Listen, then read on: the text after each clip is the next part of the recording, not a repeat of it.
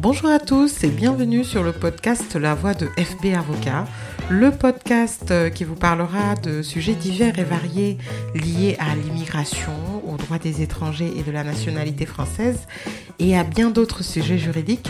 Je suis maître Fatou Babou, avocate au barreau de Bordeaux. Je suis une passionnée euh, de droits des étrangers et mon objectif est de partager avec vous mes expériences quotidiennes, mes avis et mes conseils. Je vous parle aujourd'hui euh, d'un sujet d'actualité, celui euh, d'une décision annoncée par le gouvernement, euh, par le porte-parole du gouvernement Gabriel Attal, sur la réduction des visas en Algérie, au Maroc et en Tunisie. Alors, le gouvernement a décidé que les visas seraient réduits de 50% en Algérie et je pense au Maroc et de 30% en Tunisie. Euh, cette décision est due au constat, euh, en tout cas, euh, de la non-exécution des décisions portant obligation de quitter le territoire français. Donc, il nous explique que les consulats marocains, algériens et tunisiens refusent de délivrer des laissés-passer qui permettent aux autorités françaises d'expulser, en tout cas, euh, les, ressortissants de ces pays dans leur pays d'origine. Alors, euh, donc, suite à ce constat-là, donc il y avait un chiffre de 7000 et quelques, par exemple pour l'Algérie, 7000, euh, plus de 7000 décisions portant obligation de quitter le territoire français, seules 23 ont été exécutées. Bon, suite à cela, donc les consignes ont été données aux autorités consulaires françaises, donc dans ces pays-là, de réduire la délivrance de visas, le nombre de visas délivrés. Il s'agit donc là d'une sanction politique. Politique qui cependant euh, peut être contestée et en tout cas remise en cause sur le point de vue euh, réglementaire à plusieurs niveaux. Euh, d'abord, euh, pour la délivrance des visas, alors, bien entendu, il y a plusieurs catégories de visas. Donc, les visas court séjour, les visas long séjour. Les visas long séjour qui permettent euh, une visite, par exemple, touristique en France, familiale et professionnelle. Et les visas long séjour qui sont en général des visas de droit qui sont délivrés, par exemple, dans le cadre du regroupement familial ou de l'obtention d'une autorisation de travail. Donc dans ce cas, par exemple, où on a une personne euh, qui, par exemple, réside en France, donc sur le territoire français, avec un certificat de résidence 10 ans ou une carte de séjour un an salarié, qui remplit les conditions euh, de regroupement familial et qui se voit autorisé donc euh, par le préfet de son département de résidence à introduire sa famille. donc pour les ressortissants membres de la famille de cette personne-là, suite à la décision préfectorale, ils peuvent déposer une demande de visa long séjour portant la mention visite privée familiale afin de rejoindre, euh, par exemple, le conjoint ou le parent. Et dans la plupart du cas, c'est un visa qui est de droit.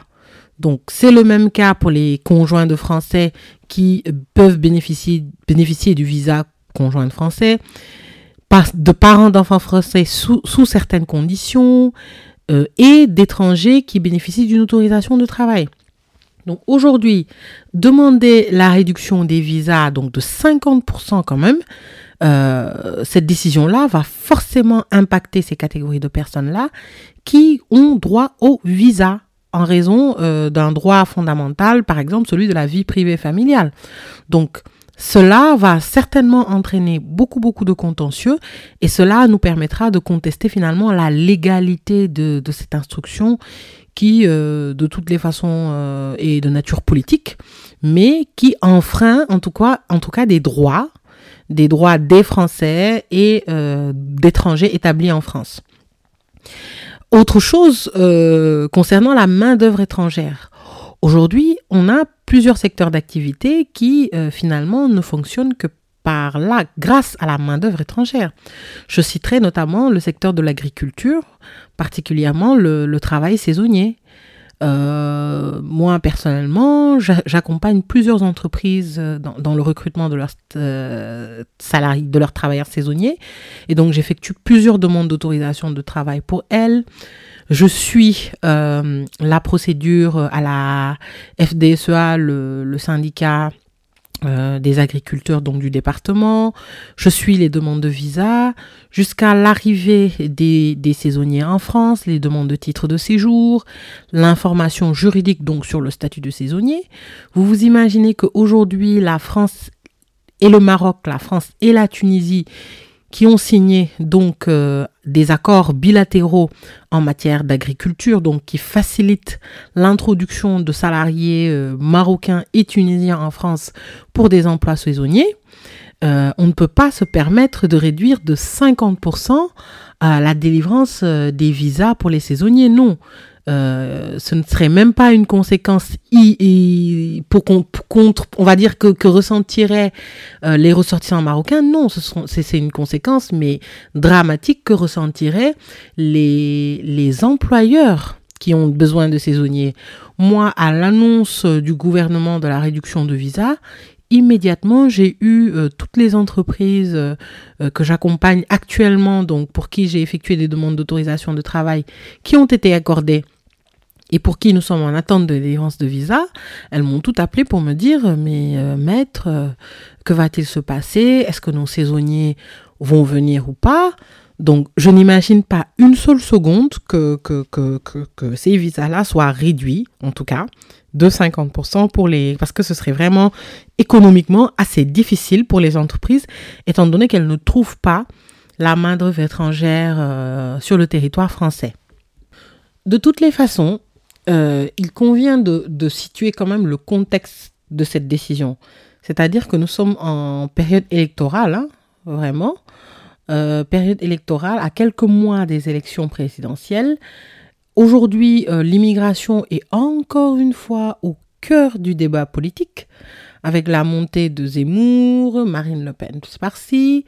Donc le gouvernement veut prendre des décisions fermes en tout cas euh, vis-à-vis, en tout cas pour l'immigration, je ne sais pas quel est véritablement l'objectif, euh, en tout cas politique de cette décision, mais je sais que ce, ce, n'est pas vraiment euh, pour réduire les visas parce que à tout point de vue, on peut contester. Déjà, légalement, heureusement qu'on a une justice qui est, qui est assez transparente et qui condamne les décisions administratives illégales. Hein. Donc, que ce soit le tribunal administratif de Nantes donc compétent pour contester les décisions de refus de la commission des recours contre les décisions de refus de visa, que la Cour administrative d'appel de Nantes, voire le Conseil d'État. Donc les juridictions administratives, de toutes les façons, moi en tout cas j'ai confiance, seront là pour sanctionner. Euh, moi j'ai eu plein de refus de visa de, de conjoints français du Maroc.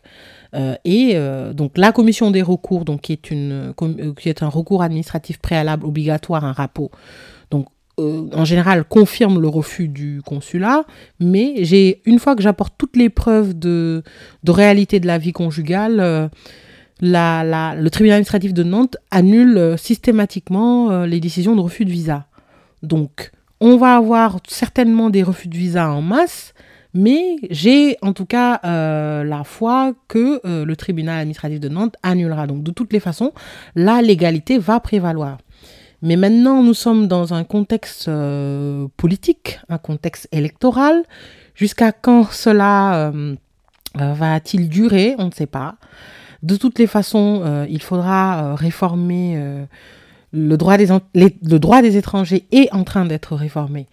On a eu la réforme de l'immigration professionnelle, j'en parlerai certainement sur un autre podcast qui est assez bénéfique, avec ses inconvénients, bien entendu mais euh, le système de, de, des visas doit être un peu plus transparent quand même, parce que la législation est assez faible là-dessus, que ce soit dans le CESDA, euh, c'est plutôt peut-être jurisprudentiel, mais elle doit être un peu plus, un peu mieux réglementée sur ce point-là.